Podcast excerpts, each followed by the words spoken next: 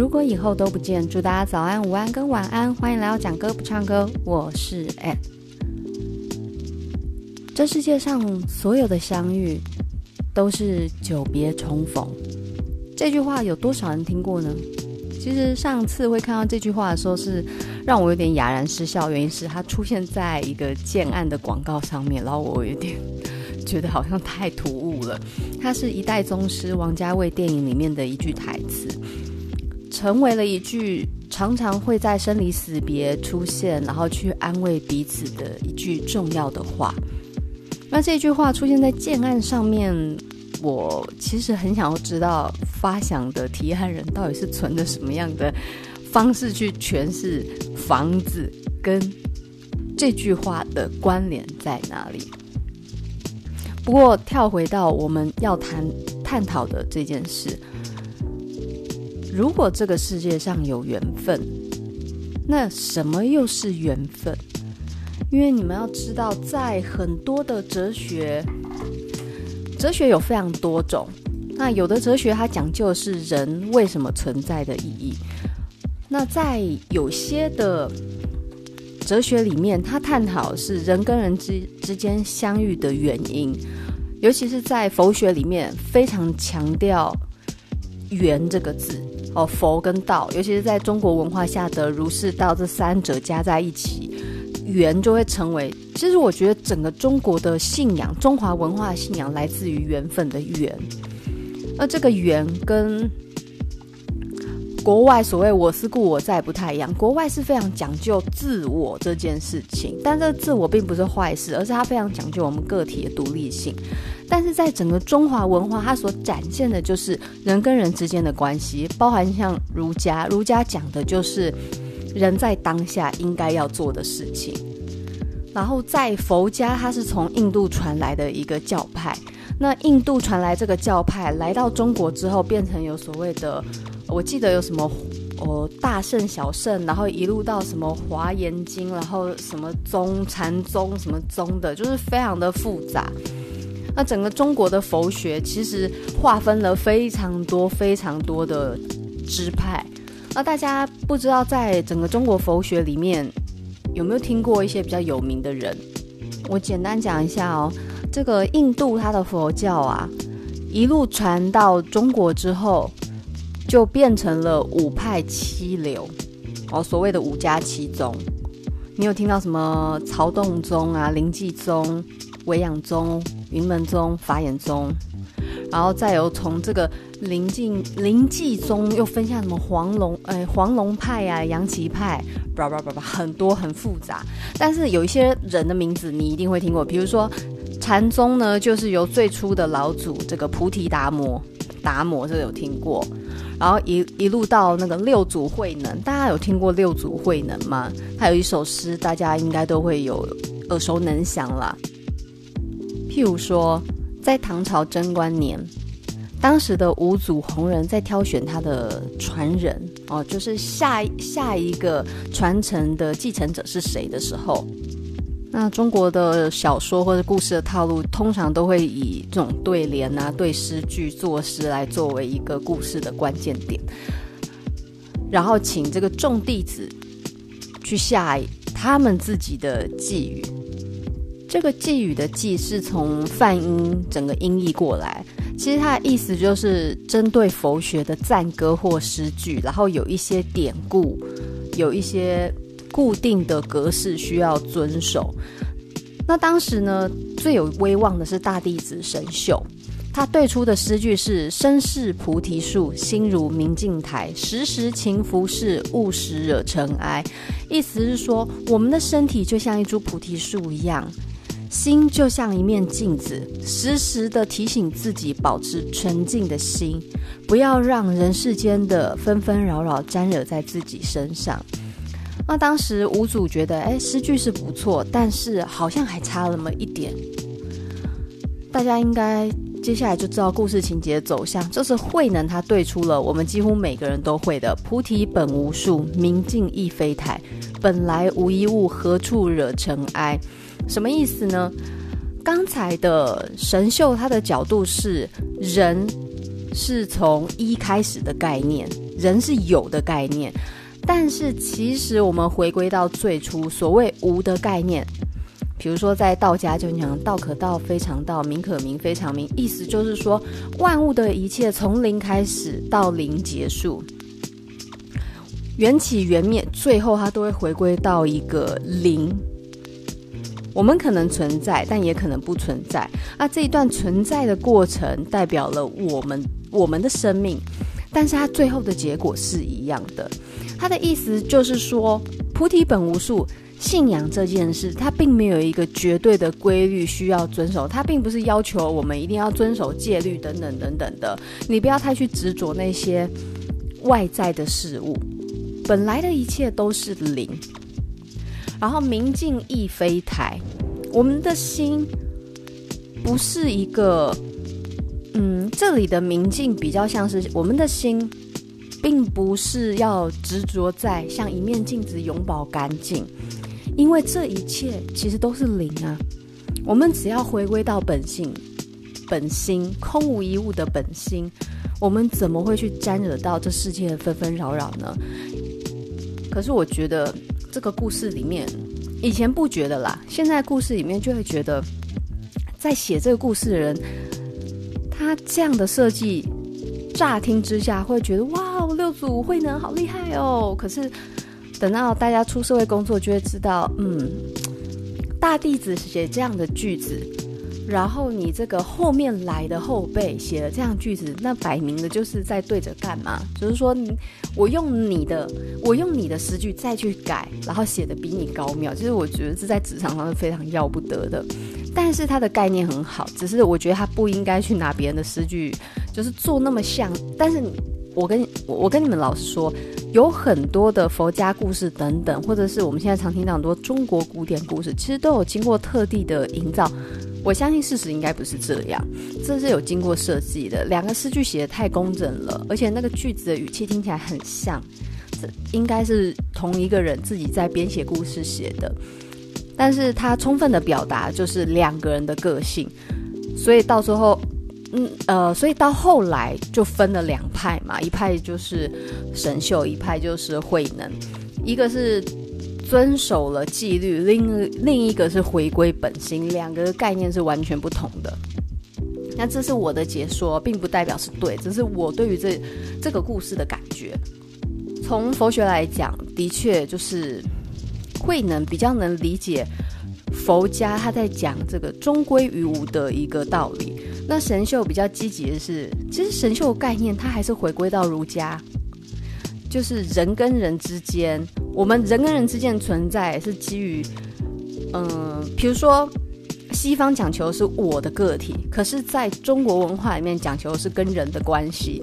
神秀它处在一种我们人在这个社会上对于外在事物的所有关系跟连接，所以我们必须要去努力。这是比较人为的概念，可是，在真正的佛家里面，其实是不不讲究人为的，而且也希望很多事情是不要刻意的，而是顺应的。但是在这里的佛家的概念，已经有一点中华文化味道，就是所谓的道家无为而治的概念。所以这样来讲，神秀是儒家化的佛学。慧能是所谓的道家化的佛学，好，大概是这样的意思。哎，今天为什么讲了那么多无关紧要的东西？就顺便跟大家提。那为什么会提呢？因为我们刚刚在讲缘分这个字，缘就是整个中国文化最核心的事情，人跟人之间的连接。很多人会认为人跟人之间的连接并不是偶然，它是一系列的因果而牵扯下来的一种结果。如果你们有看过那个班杰明的奇幻旅程，他就讲女主角她原本是一个舞者，但是经历了一系列的因果连结巧合之下，他受伤，然后从他糜烂的生活脱离，也就是这样重新再遇到男主角。那男主角是一个从老到年轻倒着成长的一个人，他们在终于在双方。最美好的年华相遇到彼此，可是没有那些意外跟挫折，他们是不可能走在一起的。那缘分这件事似乎可以安慰到很多的人的心里。比如说什么“百年修得同船渡，千年修得共枕眠”，其实这是中国文化里面很重要的概念。中国文化非常讲究所谓的什么君臣啊、父子、夫妇、兄弟、父子，好，或者是主仆之类的，就是他们认为人跟人的连结都是有一定的原因。那也就是这样。它会有原因，所以在我们现代人常常会讲说，一段关系呀、是上辈子的业啊，或者是，呃，这辈子为什么会这样相处呢？哦，可能你是要还债，你还完下辈子就不会再遇到对方了。这是比较有点阿 Q 式的相信，有点阿 Q 式的一种信仰。所以整个整个文化虽然它。原生种是在国外，可是到了这个中华文化底下，它就被晕染成一个非常中国式的一种信仰，信仰的氛围。我之前就在看到脸书上面，他有个故事，好像是一个男人呢，他非常非常爱这个女孩子，可是他跟这个女孩子交往几年之后，他仍然无法拥有她，而且最后这个女孩子还是离开他，然后跟别的男人结婚了。那结果呢？他非常的痛苦啊，无法挣脱。有一天，他遇到一个大师，跟他参透前世的因果。他说：“这个女人啊，上辈子哦，意外的死在海滨旁边。有一个人呢，经过他的身边，只是看了一眼就走过。哦，这个人就是他第一任男友，不欢而散。第二个经过的人。”拿了一条衣物，替这个女女生的尸首盖了盖，让她不至于曝尸荒野。而这个人就是你。而第三个经过的人，把这个女生的尸首抱了起来，埋进了一个他挖掘好的墓穴里面，替他安葬，然后立了墓碑。而这个人就是他现在的先生。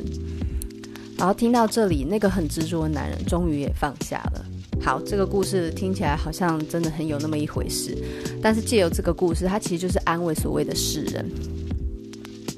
我记得在之前我在看惊悚哥讲解电影的时候，他有一个有一个我真的是太喜欢的电影了，我不得不跟大家聊一下这部电影。这部电影非常的美丽。但是故事情节却充满了社会的一种写实感。它的名字叫做《春夏秋冬又一春》，这个标题有两个“春”字。哦，这是韩国二零零三年金基德执导的电影。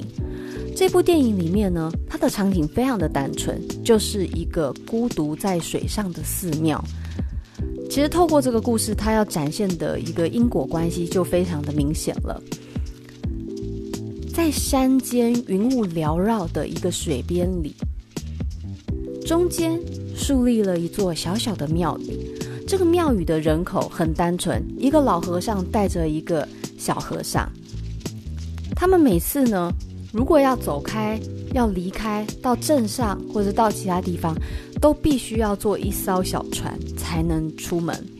但有一天呢，在这个春天花季浪漫的时候，老和尚出门办事了，留小和尚。那小和尚一个人闲来无事，他就把石头绑在啊螃蟹啊、鱼啊、小蛇，诶，记得好像没有螃蟹。总之，他就把石头绑在这些小生物上面，然后倒头就睡了。老和尚呢，就在小和尚沉睡的时候回来，也就看见了他的恶作剧。那普通的人呢，就觉得，哎，这没什么，就小朋友调皮嘛。但是呢，老和尚就搬来了一个，就是比例上来讲会让他有一点沉重的，会让小和尚感觉到有负担的石头，绑在了小和尚身上。那小和尚一醒来，就发现身上绑了一个大石头，很不舒服啊，苦苦的哀求老和尚替他解开。啊，老和尚说呢，要我解开可以，那你必须要把你刚才绑小鱼小蛇身上的石头给解开，结果小和尚就非常心虚，因为他师傅已经知道他刚到底在搞什么鬼了。结果呢，他要去解开石头的时候，他发现小鱼死了，然后小蛇身体也受了伤。就在这这个时候呢，小和尚才明白，所谓我们认为的小小恶作剧，真的会带来其他人很深层的影响跟痛苦。也就告诉他，我们要有同理心。所谓的同情心是一种高对下，我们要用的是同理心。我们要去假设对方的立场，而不是用我们的角度去关心对方。那到了夏天的时候，小和尚已经变成了一个青少年。这里的春夏秋冬，并不是真正实际的什么三个月、三个月，因为短短三个月，小和尚不可能成长为青少年嘛。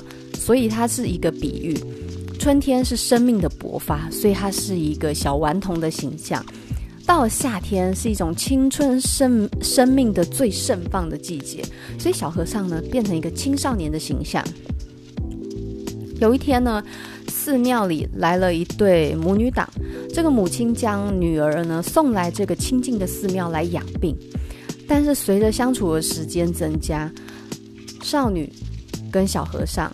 青年和尚发生了感情，并且呢偷尝禁果。老和尚发现了这个事情，就把少女坚持的送走。可是呢，小和尚当时心已经跌入在这段关系里面，所以呢也偷偷的离开这间寺庙。好，到了秋天，秋天是万物衰竭、叶子飘落的季节，也就代表有些事情。要被代谢了，有些事情要枯萎了，已经变成了成年人的小和尚，用一种非常狼狈的姿态奔逃回了寺庙。原来他杀了人。我记得在整个电影片段，我印象中啊，我印象中他好像是杀了妻子的情夫，然后将妻子毁容之类的。然后他一路奔逃回来，其实老师傅、老和尚已经知道发生什么事情了，那也没有多说什么，他只是呢，要小和尚已经长大成的小和尚。用他杀人的刀，在地上刻下佛经。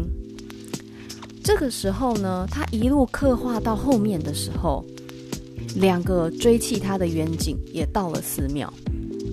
而就在这个时候呢，老和尚只是静静跟两个刑警告诉他的请求，让小和尚把这一部经刻完，好吗？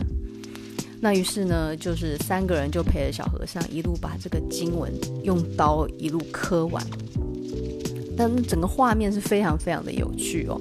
那天亮后呢，小和尚就从容的被带去了服刑。这时候呢，画面来到了冬季，冬季是一个万物都紧缩然后休憩的一个季节，所有的一切都变成藏。而不是放，而这个藏的一个状态呢，我们就知道了。被关入狱的小和尚被放出来了，而此时的他已经是一个中年男子。他回到寺庙修行的时候，当年带着他的老和尚，用纸条将自己的眼耳口鼻都贴了起来，然后自焚，留下自己的尸首。就此回到天上去了。此时，小和尚也没有过多的伤感，他接下了僧衣，从此呢就成为了这间寺庙里面的老和尚。一直到有一天，有一个女子来到了庙里，留下了一个男婴，而来年春天，小男婴又长成了孩童。故事就停在这里，大家是不是就觉得好像故事又开始了？那全文呢？不是说全文啦，整部电影其实语言极少，但是表现出来的整个美感跟禅意非常的深远，一种如诗的画面，但是又有了情欲的书写，它是充满写实感的唯美。唯美不一定要脱离现实，然后在这整部电影里面，你可以。去清楚地感受到所谓的缘起缘灭，人的相遇是有因有果。然后在这部电影里面，你可以清楚地感受到整个导演在运镜、在讲述这个非常单纯故事里面一种非常强烈的个人色彩。哦，推荐大家去看。然后这个。电影其实我没有看过整部，我是在惊悚哥解说之下才对这一部电影印象深刻到久久难以自拔。那为什么会讲这些关于缘分啊、佛学、哲学，又讲到这一部《春夏秋冬又一春》呢？因为今天呢，我们要讲的这首歌，它跟缘分有很大的关系哦。这首歌，我相信只要。民国八十年以前的人，你都会有一定的印象。这首歌是二零零三年由孙燕姿收录在《The Moment》这张专辑里面的一首名曲，叫做《遇见》。听见冬天的离开，我在某年某月醒过来。我想，我等，我期待，未来却不能因此安排。听见冬季的离去，我就在某一个时间清醒了过来。我们在冬季藏、收、内敛自己，等待来年春天生命的可能。我在某年某月醒过来，很像金纸一样，被召唤的是我们，而召唤我们的是因为季节的更变呢，还是其他的原因？我想，我等，我期待，就是我的清醒是来自于我对某件事情的想象，但是呢，透过这些想象，未来并不能因此被定型。阴天傍晚，车窗外，未来有一个人在等待。向左，向右，向前看，爱要拐几个弯才来。阴天傍晚的车窗外，在那个阴阴暗暗的光线底下。似乎我的未来有一个人在等待着我，就像我一直讲的，每个人手中都有另外一个人幸福的能力。向左，向右，向前看，四处张望，爱到底要经过多少的旅程跟转折，才会真正的到我身边呢？我遇见谁，会有怎样的对白？我等的人，他在多远的未来？我听见风来自地铁和人海，我排着队拿着爱的号码牌。我遇见谁会有怎样的对白？那是一种想象，一种等待。我等的人，他在多远的未来？在那个无止境的孤独一个人的旅程里面，总会想象有那样一个完美理想的人在等待着我，他也在努力的向我走来，就像那一首阿肆的《致姗姗来迟你》一样，同样的心情，不同的呈现方式。我听见风从四面八方来的声音，那个风好像时间，好像人跟人之间的缘分一样。没有目的的四处卷动，我们被这一股时间横流的风吹着走。它来自地铁，一个交通要道；它来自人海，茫茫的人群之中。它正在串联那些不知名的缘分。我也在等，所以我排队。我拿着的是关于我对爱的期待。然后后面的歌词就是差不多一样。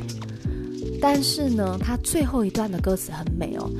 我往前飞，飞过一片时间海，我们也曾在爱情里受伤害。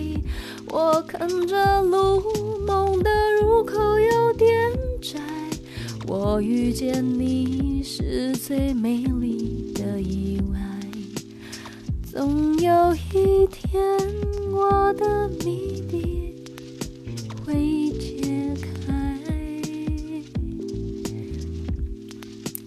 我往前飞，我快速的奔走着，我不断的往前努力着，然后飞着飞着，走着走着，度过了一秒又一秒，一分又一分，那数也数不尽等待的时间，我们当然也会在飞过一片时间海的过程里面被伤害。被抛弃，然后感受到悲伤与难过。我看着眼前的路，那个对于未来想象的梦，路口好像有一点点窄，但是。在这一趟有点窄的路程里面，我相信我会有一个很美丽的意外，那就是在眼前的你。但是呢，到底是谁呢？所谓的你又会是什么样子呢？那就要等到总有一天，那个谜底一定会揭开的。就是这首歌非常纯美的一个表现手法。同样在讲缘分，最早期的那个素。大家知道这首歌吗？那那个素就是在讲一种情感之间的萌动，也有的就像阿四《致姗姗来迟你》，充满了一种乐观，鼓励着自己的积极。当然，也有这种类似绘本式呈现那种未来缘分的纯美。那当然，它也是配合了吉米的绘本《向左走，向右走》这一本书。那刚好这里有有这本书，我相信，呃，写歌的人他一定有把这本绘本看完，因为整个气氛的营造几乎浓缩了这整本书要表现的重点。一对男女，他们总是坚持走在不同的方向、不同的习惯，走着自己的日常。所以始终是擦身而过，他们曾短暂的相遇，可是呢，却始终没有真正的遇见。然后透过像日记般的一种方式，去呈现两个人在日常生活中不断错过，不断在各自的悲伤等待着，因为他们曾经。照着自己的日常相遇到彼此，可是却也因为他们对于日常的坚持，却再也无法见到彼此。可是并没有什么阻隔他们，唯一阻隔就是他们的日常习惯而已。他们还是习惯向右走，他也还是习惯向左走。然后终于在故事的绘本最终，两个人依循着自己的习惯。遇见了，缘分终于又有了交集。然后最后一段很有趣哦，他们其实呢一直以来都是彼此的邻居，他们中间只隔了一道墙，这一道墙却阻隔了他们很远很远。然后最后故事结尾跟那个春来冬去又一春一样哦，春夏秋冬又一春很像哦。他说：“三月六日，天气晴朗，朵朵白云在天空飘游。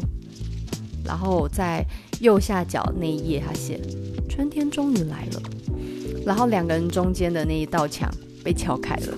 对，这种在讲解缘分的时候，春夏秋冬这种时间的改变是非常适合去表现作者想要表达的一个概念。”因为缘分最容易紧扣的就是时间，除了因跟果之间的关系之外，最容易影响的就是生命流逝的那个时间感。时间加上缘分，它才能充分的体现人跟人之间相遇的那个线性还有流动性。那今天其实要讲述的是是非常抽象的事情，可是呢，前面讲了关于因果、关于缘分、关于我刚刚讲那部电影，它都在呈现我们人的生命。不只是自我流动，同时也会与其他的生命做交汇。那在这个交汇的过程里面，会给我们的人生带来很大的改变。就像我上次介绍蔡健雅那一首《路口》，他真的是我，我真的好喜欢他，他他写的那一段歌词，不断的唱着“路口，路口，寂寞的路口”。但这个路口到底是什么呢？他最后唱：“你是我生。”弯的路口，我们的生命流动，它会有一个趋向。